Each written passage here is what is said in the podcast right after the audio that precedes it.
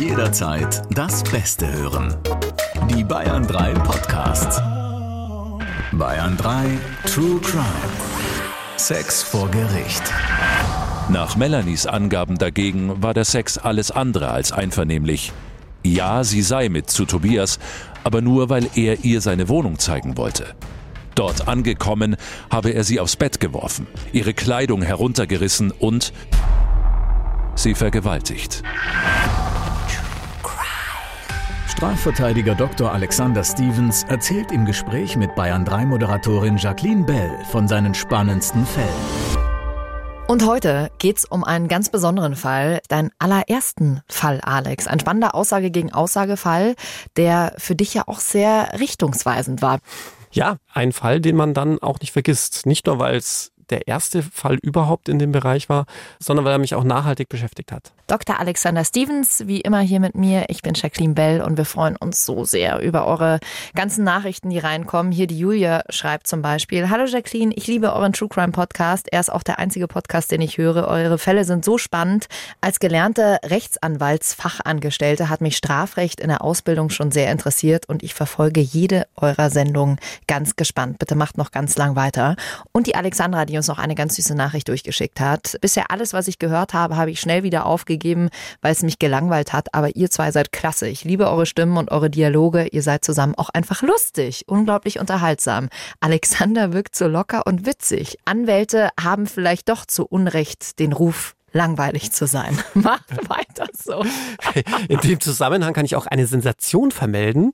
Mir wurde gestern ein Link zugeschickt von einer großen deutschen Zeitung, in der es eine Umfrage gab, welche Berufe bei Tinder zurzeit ganz hoch im Kurs sind. Und rate mal, wer auf Platz drei ist. Die Rechtsanwälte. Hey, Wahnsinn, oder? Hey. Die langweiligsten Leute überhaupt auf Platz drei. So, dann kommen wir mal zu unserem heutigen Fall. Alex erster Fall und die Antwort auf die Frage, warum du dich auf Sexualstrafrecht spezialisiert hast. Ja, das ist tatsächlich diesem Fall geschuldet.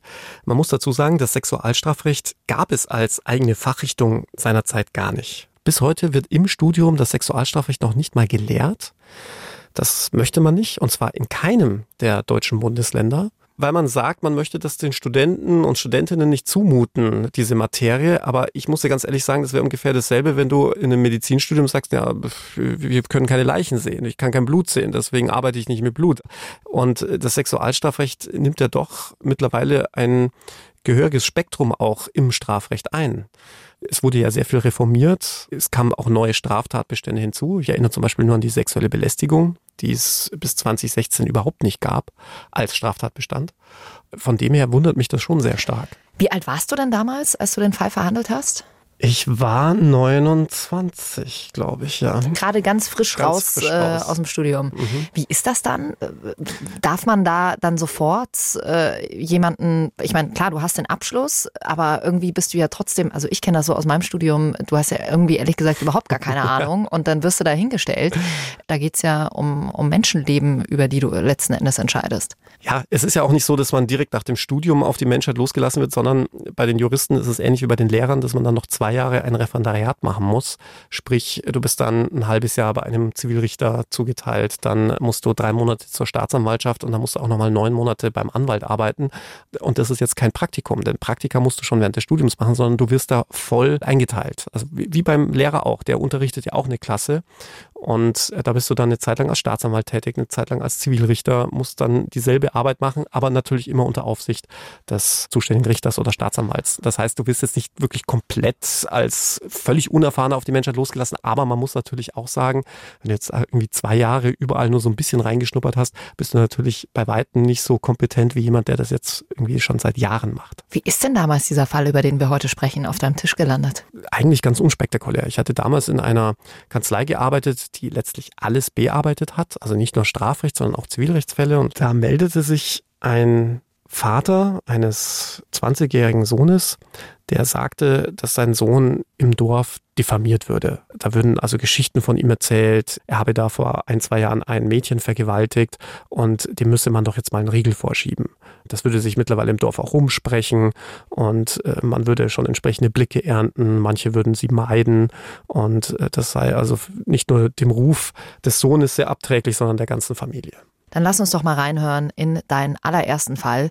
Wenn eure Kinder hier gerade noch mithören, dann hört gern später weiter oder wenn euch sexuelle Gewalt sehr nahe geht, dann ist die Folge nichts für euch. Wie immer haben wir die Namen der Betroffenen zum Schutz geändert. Der Fall ist aber tatsächlich so passiert. Die Geschichte wird hier bei uns sinngemäß wiedergegeben. Tobias ist Mitte 20, sportlicher Typ, Fußballer, Mädelsschwarm. Die eher unscheinbare Melanie und er kennen sich schon länger, sind in derselben Dorfjugend. Haben sogar schon mal rumgeknutscht. Sie war eine Zeit lang mal in ihn verknallt. An diesem Abend sind die beiden bei der Geburtstagsfeier eines Freundes in einer Disco. Die Stimmung ist ausgelassen. Es wird viel getanzt, getrunken, gelacht. Spät nachts machen sich Melanie und Tobias gemeinsam auf den Nachhauseweg, nehmen ein Taxi. Sie küssen sich kommen sich näher und Melanie fährt mit zu Tobias nach Hause. Was dann passiert, werden beide später völlig unterschiedlich schildern. Melanie habe sich total an ihn rangeschmissen, so Tobias. Schon im Aufzug habe er ihr unters T-Shirt gefasst. Sie hätten es kaum ins Schlafzimmer geschafft, wo sie sich gegenseitig ausgezogen und Sex gehabt hätten. Anschließend danach auf dem Balkon hätten sie noch gemeinsam eine geraucht. Nach Melanies Angaben dagegen war der Sex alles andere als einvernehmlich. Ja, sie sei mit zu Tobias, aber nur weil er ihr seine Wohnung zeigen wollte. Dort angekommen, habe er sie aufs Bett geworfen, ihre Kleidung heruntergerissen und sie vergewaltigt. Sie hätte versucht, ihn wegzudrücken, aber er habe nur gesagt, Denkst du jetzt, du bist stark genug, um dich zu wehren? Fliehen habe sie nicht können, sie wäre eingesperrt gewesen. Sie habe verzweifelt geschrien, aber keiner habe geholfen. Was ist wirklich passiert in dieser Nacht? Hat Tobias Melanie wirklich vergewaltigt? Und wenn nicht, warum lügt Melanie? Es steht also mal wieder Aussage gegen Aussage. Und wir alle können uns die Frage wieder stellen, wem glauben wir, wer sagt die Wahrheit, wer lügt und wie hätte man selbst entschieden? Alex, der Fall ist ja bei dir gelandet, als Tobias mit seinem Vater in die Kanzlei gekommen ist. Und der wollte sich das nicht mehr bieten lassen, was da so im Dorf über seinen Sohn geredet wurde. Genau, Melanie hatte wohl mehreren Freundinnen erzählt, dass sie von Tobias vergewaltigt worden sei. Und das hatte sich mittlerweile so rumgesprochen, dass das negative Auswirkungen für Tobias hatte, auch auf dessen Familie, sodass sie dagegen vorgehen wollten und sich dahingehend beraten lassen wollten, was man jetzt dagegen tun kann. Ich habe ihnen dann gesagt, es gibt zwei Möglichkeiten. Man kann Melanie strafbewehrt auffordern, das zu unterlassen. Also sprich, sie muss eine Unterlassungserklärung abgeben und wenn sie es dann weiterhin macht, muss sie eine Strafe bezahlen. Oder aber man macht gar nichts, denn was auch klar ist, wenn du jemanden aufforderst, etwas zu unterlassen, steht der mit dem Rücken zur Wand. Denn wenn er dieser Unterlassung nachgibt und sagt, okay, ich unterlasse das, gesteht er ja gleichzeitig ein, dass an der Sache nichts dran ist. Umgekehrt kann er, um dieser Unterlassung zu entgehen, eigentlich nur noch eins machen, nämlich Strafanzeige zu erstatten, weil an der Sache doch was dran ist. Es ist ja schon auch risky dann in dem Moment für Tobias gewesen, oder? Genau. Und äh, nachdem sowohl Tobias als auch der Vater darauf beharrten, sie wollen unbedingt diese Unterlassung, war das für mich schon so ein vorsichtiges Indiz zu sagen, naja, wie du schon richtig sagst, schon sehr risky, weil wenn an der Sache was dran ist, hast du dann nicht nur das Problem, dass die Unterlassungserklärung nicht durchgeht, sondern du hast dann eine Strafanzeige, ein Strafverfahren am Hals wegen Vergewaltigung. Und nochmal zur Info, Vergewaltigung bis zu 15 Jahre Haft, auch mhm. damals schon. Das muss man sich dann schon sehr gut überlegen. Das stand aber für Tobias und sein Vater überhaupt nicht zur Debatte, da klein beizugeben. Tobias sagte, an der Sache ist nichts dran. Die Frau erzählt hier frei Erfundenes und ich bitte Sie, Melanie entsprechend aufzufordern, das künftig zu unterlassen, was ich dann auch getan habe. Dann lass uns mal über diese besagte Nacht reden. Also beide stimmen ja überein an dem Punkt, dass sie zusammen auf der Party gefeiert haben und dann auch zu Tobias nach Hause gefahren sind. Genau, das war relativ übereinstimmend geschildert. Sie hatten sich nach längerer Zeit auf einer Party zufällig wiedergesehen. Melanie hatte mit ihren Freundinnen gefeiert, Tobias mit seinen und dann sei man ins Gespräch gekommen und dann habe Melanie von sich aus vorgeschlagen, ach du, ähm, du könntest mir doch mal deine neue Wohnung zeigen. Das heißt, die beiden Aussagen gehen erst auseinander, als es darum geht, was im Schlafzimmer vorgefallen sein soll. Ja, könnte man so sagen. Ja, also auch was das Vorgeplänkel angeht, wird das seitens Melanie eher zurückhaltend geschildert, von Tobias eher progressiv. Also sprich, wie wild man schon im Taxi miteinander rumgeknutscht habe, wie stark sexualisiert es im Aufzug auf der Fahrt nach oben schon zugegangen sei und auch was die Hintergründe angeht, warum man überhaupt spät nachts irgendwann mal um zwei Uhr morgens spontan zu Tobias nach Hause gefahren sei. Melanie, wie gesagt, ja, sie hätte die Wohnung von Tobias sehen wollen. Tobias habe das eher so interpretiert, naja, morgens um zwei Uhr will man sich sicherlich keine Wohnung anschauen und nachdem wir hier schon wild rumgeknutscht haben, wird wahrscheinlich das Vorhaben Melanies ein anderes sein. Laut Staatsanwaltschaft hat Tobias Melanie gewaltsam ausgezogen und mit ihr Sex gehabt. Äh, sie soll ja angeblich auch Blutergüsse an den Brüsten und an den Beinen gehabt haben. Wurde das irgendwie dokumentiert danach? Ja, es wurde dokumentiert, allerdings erst ein paar Tage später. Also sie hatte dann Fotos äh, von diesen Blutergüssen angefertigt, aber nicht unmittelbar nach der Tat, was natürlich dann auch wieder ein bisschen schwierig war, weil ja dann auch nicht feststeht, dass diese Blutergüsse in dieser Tatnacht entstanden sind. Bei Melanies Aussage gab es ein paar Auffälligkeiten. Zum Beispiel hat während der angenommenen Tatzeit ihre Schwester angerufen. Melanie ist auch rangegangen, hat ihr in dem Moment aber nichts von der Vergewaltigung erzählt. Genau, das fand ich als Verteidiger zum Beispiel merkwürdig. Denn Melanie hatte es ja so geschildert, dass es relativ zeitnah zum Ankommen in der Wohnung zu dieser Vergewaltigung gekommen sein soll, sodass es dann natürlich komisch wäre, wenn äh, zwischenzeitlich die Schwester anruft, sie auch noch hingeht, mit der Schwester redet, aber ihr nichts sagt. Dann gab es ja noch die Zigarette danach, die du äh, als äh, Strafverteidiger auch sehr auffällig fandest. Genau. Man versucht sich ja immer auch in dieses Tatgeschehen ein Stück weit hineinzuversetzen.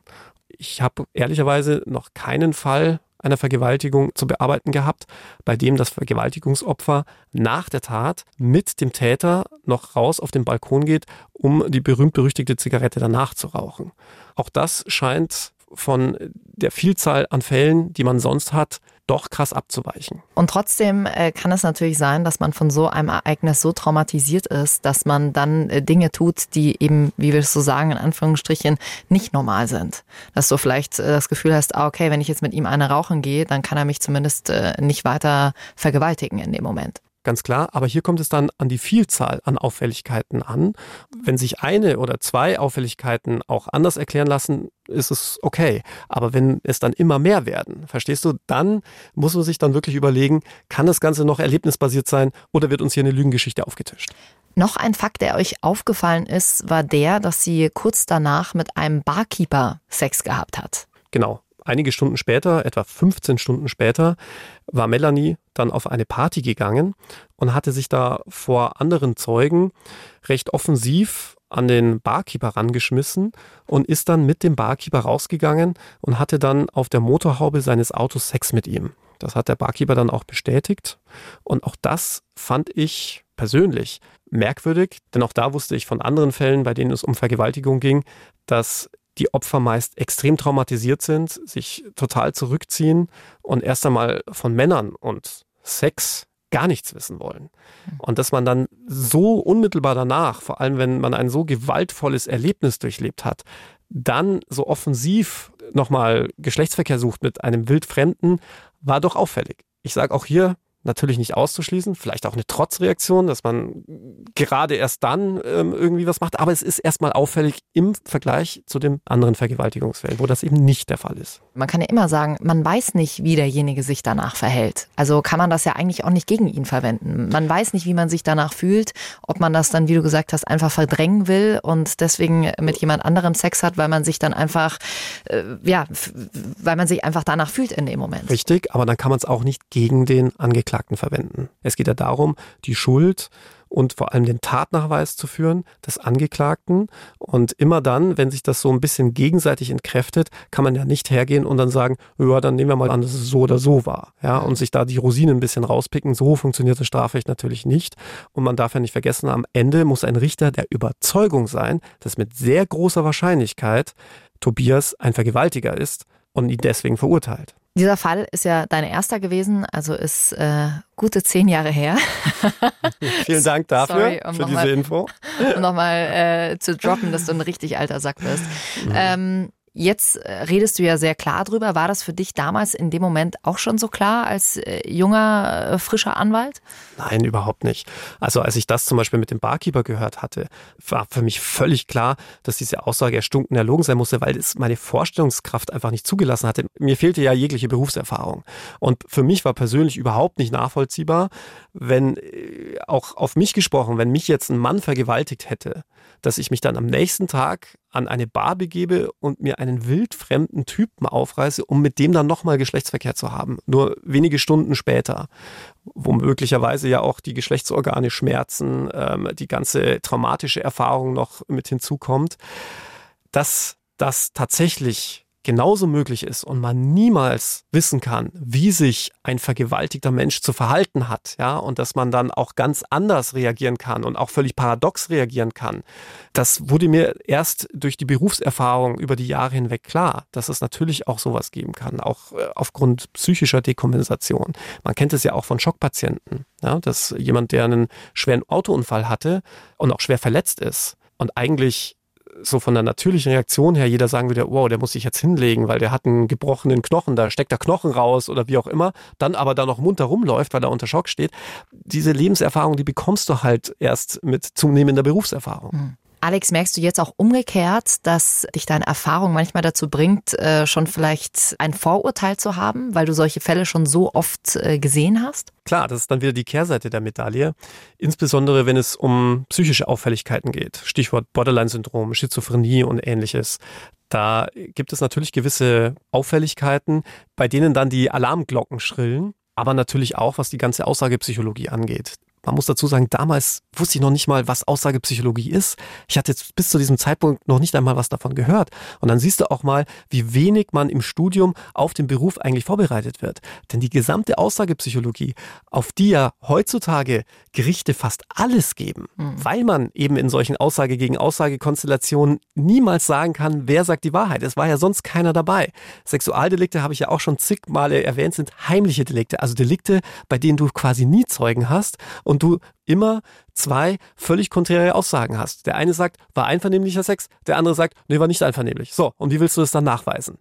Und das lernt man im Studium überhaupt nicht. Da gibt es kein einziges Nachmittagsseminar oder sowas dazu, gar nichts. 0,0. Und ich finde das deswegen vor allem so erschreckend, weil ja nicht nur die künftigen Anwälte und Staatsanwälte, sondern auch die künftigen Richter das nicht lernen. Ausgerechnet diejenigen, die aber dann über einen solchen Fall urteilen sollen. Dann lass uns jetzt nochmal auf unseren Fall hier ganz genau schauen. Es steht Aussage gegen Aussage. Was hast du denn in dem Moment gedacht? Für mich war das damals noch eine reine Bauchentscheidung. Ich hatte noch nicht die Erfahrung, die man braucht und ich habe mich da von meinem Gefühl leiten lassen. Einerseits von dem Auftreten des Mandanten, das einem ja schon ein gewisses Gefühl vermittelt, auch wenn man mit ihm sehr direkt und kritisch ins Gespräch geht. Und vor allem auch von der Tatsache, dass der Mandant sich ja von sich aus an mich gewandt hatte. Also es war ja nicht so, wie in den meisten Fällen, dass schon eine Anzeige im Raum stand, sondern er derjenige war, der diese Anzeige ja letztlich losgetreten hatte, dadurch, dass er wollte, dass Melanie abgemahnt wird und das künftig zu unterlassen hat. Mit den Konsequenzen, die ich ihm ja auch sehr deutlich aufgezeigt mhm. hatte. Ich hatte ihm gesagt, passen Sie mal auf, wenn auch nur ein Fünkchen an der Sache dran ist und wir machen diese Unterlassungserklärung, ist die Wahrscheinlichkeit extrem hoch, dass das Opfer dann völlig zu Recht Strafanzeige erstattet, um sich gegen diese haltlosen Vorwürfe wiederum zu wehren. In diesem Wissen dann trotzdem zu sagen, ich bin unschuldig, ich will nicht, dass weiterhin sowas über mich erzählt wird, und dann mit dieser Unterlassungserklärung fortzufahren, war für mich schon mal so ein erster großer Anhaltspunkt oder wenn du so willst, Indiz dafür, dass er unschuldig ist. Und dann kam noch diese Vielzahl zumindest aus meiner Perspektive, an Ungereimtheiten hinzu. Es sind ja noch ein paar Aussagedetails äh, mit dazugekommen, über die wir noch nicht gesprochen haben. Sie hat zum Beispiel gesagt, äh, sie hat geblutet beim Sex. Es wurde aber später auf der Matratze kein Blut gefunden, wobei man da ja auch wieder sagen kann, naja gut, der Fall ist schon ein bisschen her. Es kann auch das Laken noch ausgetauscht oder die Matratze ausgetauscht werden. Oder Alex, sie hat gesagt, sie wurde in der Wohnung eingesperrt. Genau, auch das hat sie gesagt. Sie sei eingesperrt worden und habe auch geschrien. Allerdings hatten keine der Nachbarn sich an irgendwelche Schreie erinnern können oder dass jemand unmittelbar aus Tobias Wohnung kommend geschrien hätte. Wobei man ja auch wieder sagen muss, erinnert man sich da nach ein, zwei Jahren dran. Klar, man kann natürlich sagen, ja, wenn jemand schreit, um Hilfe schreit, prägt sich das vielleicht besser im Gedächtnis ein, als äh, wenn einer nur mal irgendwie laut Musik gemacht hat oder Party gemacht hat. Aber da bleibe ich dabei, man kann es auf keinen Fall dem Tobias negativ anlasten. Also ihr merkt schon, es gibt viele Ungereimtheiten. Es kann so gewesen sein, aber auch so. Das Gericht hat sich dann entschieden, ein aussagepsychologisches Gutachten einzuholen. Was kam da raus?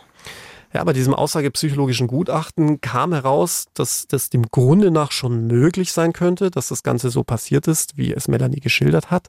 Aber es war ein bisschen unbefriedigend. Ich glaube, für alle Prozessbeteiligten, man muss vielleicht dazu sagen, man kann im Rahmen eines aussagepsychologischen Gutachtens nie sagen, dass jemand lügt, sondern kann nur sagen, ob etwas aller Wahrscheinlichkeit nach erlebnisbasiert war, also so stattgefunden hat. Es gibt gewisse Merkmale, die dafür sprechen, dass eine Aussage erlebnisbasiert ist, ist die Geschichte, die er erzählt hat, in sich logisch. Dann ist für die Aussagepsychologen auch wichtig, dass man das Ganze nicht so auswendig gelernt darstellt, sondern durchaus auch mal unstrukturiert, auch immer wieder zum roten Faden zurückfindet, wenn man zum Beispiel unterbrochen wurde. Detailreichtum ist ein ganz wichtiges Kriterium. Warum? Weil man sagt, naja, wenn man etwas auswendig lernt, will man möglichst wenig auswendig lernen. Ja, weil mhm. man sich sonst ja auch diese ganzen Details merken muss. Wenn man etwas aber selbst erlebt hat, kann man sich diese ganzen Details ja merken, weil man sie erlebt hat. Deswegen ist es natürlich von euch auch eine Strategie, ähm, dann immer wieder andere Fragen zu stellen oder jemanden rauszubringen, um zu schauen, hey, kann er das wieder genauso reproduzieren? Ganz klar. Grundsätzlich musst du einen Zeugen zusammenhängend erzählen lassen. Ja, das gebietet das Gesetz schon so. Allerdings sind natürlich immer wieder Fragen erlaubt. Genauso kann man überprüfen, ob ein Zeuge hier möglicherweise was auswendig gelerntes vorträgt, denn das kennen wir alle, unsere Zuhörer, Zuhörerinnen, du und ich, wenn wir Gedichte auswendig gelernt haben und dann unterbrochen wurden, dann muss man meistens wieder von vorne anfangen. Mhm. Denk ans Alphabet. Wenn ich ja. dich jetzt frage, welcher Buchstabe kommt nach dem R, wirst du erstmal sagen A, B, C, D, E, F, G, H, J, K, ja, genau. Und genau, wenn ich dich dann unterbreche, wirst du wieder wieder von vorne. Und, und das ist halt, klar, äh, es ist eins von vielen Kriterien. Und dann gibt es noch äh, viele weitere spontane Verbesserungen der eigenen Aussage, dass man auch Erinnerungslücken eingesteht, dass man äh, Selbstbelastungen anführt, ja, und sich sagt, boah, hätte ich doch nur. Weil auch da sagt man ja, ein lügender Zeuge würde sich doch niemals selbst belasten, weil er doch dann seine eigene Aussage in Frage stellt. Wohingegen jemand, der die Wahrheit sagt, durchaus, sagen wir mal, so differenziert ist, dass er sagt, puh, okay, vielleicht war das auch doof von mir, dass ich da mit dem mitgegangen bin, ja. Könntest du perfekt lügen? Also so mit diesen ganzen Hinweisen äh, oder mit dieser Aussagepsychologie, könntest du das äh, dir perfekt hindrehen, weil du weißt, auf was man achtet? Also ich glaube, dass das durchaus möglich ist, ja. Das macht mir auch ein bisschen Angst. Deswegen berichte ich ja auch in unserem Podcast bewusst nicht von allen Kriterien, denn dazu muss man sich schon wirklich Fachliteratur holen. Das kann man auch nicht so ganz einfach im Internet recherchieren. Grundsätzlich, wenn du diese Fachliteratur hast und diese Fachkenntnisse, würde ich behaupten, dass zum Beispiel diese Aussagepsychologen oder Leute, die tagtäglich damit arbeiten, durchaus in der Lage wären, eine völlig erstunken und erlogene Geschichte so zu erzählen, dass sie von einem Aussagepsychologen als erlebnisbasiert attestiert würde. Boah, das ist schon eine Nummer. Kommen wir nochmal zu unserem aussagepsychologischen Gutachten zurück. Das wurde erstellt. Äh, wie überzeugend war es denn dann am Ende? Also für mich war es nicht überzeugend, weil gewisse Falschbelastungsmotive dort nicht Eingang gefunden hatten. Wir hatten nämlich im Zuge unserer eigenen Recherchen herausgefunden, dass Melanie ihr Abitur seinerzeit nur ganz knapp bestanden hatte und eigentlich selbst fest damit gerechnet hatte, es nicht bestanden zu haben. Das war just die Zeit, in der angeblich diese Vergewaltigung stattgefunden haben soll, sodass wir als Hypothese zumindest im Raum stehen hatten, dass möglicherweise das ein Grund dafür sein könnte, also das nicht bestandene Abitur, eine solche Geschichte zu erzählen. Denn dann, das jetzt einfach mal unterstellt, wären die Eltern sicherlich nicht böse gewesen, dass sie das Abi nicht bestanden hat, wenn Melanie einer solch schrecklichen Tat zum Opfer gefallen ist. Ja, man hat es halt leider immer wieder, Falschbelastungen, die kann man nicht wegwischen. Es ist nicht so, dass es das nicht gäbe. Und diese Motive müssen die Aussagepsychologen auch abfrühstücken auf gut Deutsch. Also solche Hypothesen aufstellen, was könnte der Grund für eine Falschaussage sein. Und diese Hypothese war nicht aufgestellt worden, sodass das Gutachten meines Erachtens nicht aussagekräftig war. Aber sowas im ganzen Dorf zu verbreiten, dass man vergewaltigt worden ist, äh, klar, sowas mag es mit Sicherheit geben, ist aber äh, aus meiner Sicht jetzt schon auch eine ziemlich große Hürde, sowas über sich selbst zu erzählen. Kann man so sehen. Aus meiner Sicht, damals wie heute, war es eher ungewöhnlich. Denn äh, Opfer von schweren Sexualstraftaten neigen grundsätzlich mal nicht dazu, sich an die Öffentlichkeit zu wenden. Deswegen wurde ja zum Beispiel eingeführt, dass Opfer von Sexualdelikten nicht in der Öffentlichkeit aussagen müssen, sondern die Öffentlichkeit in dem Gerichtsverfahren deswegen ausgeschlossen wird, weil man ja gerade nicht solche intime Details in der Öffentlichkeit verbreiten will. Das heißt, für mich ist das auch schon wieder so ein gewisses Anzeichen Opfer von sexueller Gewalt und schweren Sexualdelikten tun sich ganz oft auch sehr schwer, sich überhaupt jemanden anzuvertrauen. Auch das darf man nicht vergessen. Deswegen haben wir ja ganz häufig Fälle, bei denen sich Opfer erst fünf, zehn, 20 Jahre später an die Strafverfolgungsbehörden wenden oder auch an uns Anwälte, weil sie die ganze Zeit das in sich hineingefressen haben. Jetzt fragt ihr euch sicher, ja, was ist denn jetzt passiert? Äh, er stand Aussage gegen Aussage, du hast Tobias geglaubt. Ähm, wie ist der Fall ausgegangen, Alex? Ja, dadurch, dass wir dieses aussagepsychologische Gutachten hatten, das letztlich Melanie eine Erlebnisfundiertheit attestierte, also sagte, das kann schon so gewesen sein, wie Melanie es hier aussagt, war für mich klar, dass der Richter sich aller Voraussicht nach nicht über dieses Sachverständigengutachten hinwegsetzen wird, sondern dann entsprechend auch urteilen, respektive verurteilen würde. Und auch damals galt schon bei Vergewaltigung ein Strafmaß von zwei Jahren bis zu 15 Jahren Freiheitsstrafe, sodass eine Bewährung unwahrscheinlich war, sodass ich mit Tobias vor der Wahl stand, dieses Verfahren weiterzuführen, mit der großen Wahrscheinlichkeit, dass er verurteilt wird wegen Vergewaltigung und dann auch ins Gefängnis muss. Wir dann die Möglichkeit haben, in die nächsthöhere Instanz zu gehen und er dann nochmal durch die Mühlen der Justiz gedreht wird. Oder aber hier einen Deal mit dem Gericht zu machen, ein Geständnis abzulegen und dafür dann gerade noch eine Bewährungsstrafe zu bekommen, nämlich zwei Jahre, aber wegen Vergewaltigung. Und das ist genau der Punkt, über den wir am Anfang gesprochen hatten, wovor ihr eigentlich Angst hattet. Weil nochmal, um uns ins Gedächtnis zu rufen, Tobias ist mit seinem Vater zu dir gekommen, um letzten Endes dieses Geplauder, das im Dorf über seinen Sohn abgehalten wurde, irgendwie zu unterbinden. Für was habt ihr euch entschieden? Was hast du ihm geraten damals? Ich habe ihm damals dasselbe gesagt, was ich auch heute Mandanten sage. Ich kann ihm diese Entscheidung nicht abnehmen. Ich bin nicht der Richter. Ich weiß auch nicht, wie es ausgehen wird. Ich kann nur eine gewisse Prognose abgeben. Damals fehlte mir auch jegliche Erfahrung. Heute hat man zumindest noch einen gewissen Erfahrungswert und Erfahrungsschatz, dass man sagen kann, naja, aller Voraussicht nach wird es wahrscheinlich in die Richtung gehen oder auch die und die Strafe ausgeurteilt werden. Immer kann man da nicht richtig liegen. In dem Fall war mir aber klar, entweder Knast oder Freispruch, was anderes gibt's hier nicht. Oder man sucht das Gespräch mit dem Gericht und versucht hier einen Deal zu machen. Einen Deal dahingehend, dass man nicht ins Gefängnis geht, weil man eine Bewährungsstrafe bekommt. Also Bewährungsstrafe bedeutet, man wird zwar zu einer Gefängnisstrafe verurteilt, diese Strafe wird aber zur Bewährung ausgesetzt. Bedeutet, wenn man sich eine Zeit lang bewährt und nicht weitere Straftaten begeht, wird einem diese Strafe dann irgendwann erlassen. Aber absolute Voraussetzung dafür wäre in diesem Fall ein Geständnis. Und aus hm. Tobias Sicht ein Geständnis für eine Straftat, die er nicht begangen hat. Und in dieser Bredouille befand sich Tobias.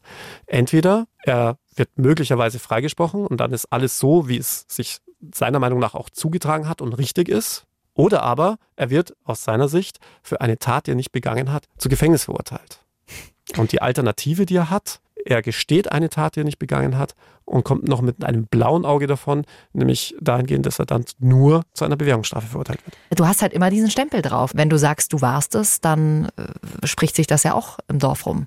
Und ich selbst kann diese Entscheidung für die Mandanten nicht abnehmen. Ich kann ihnen nur sagen, wie ich reagieren würde, wenn es mich selbst betreffen würde.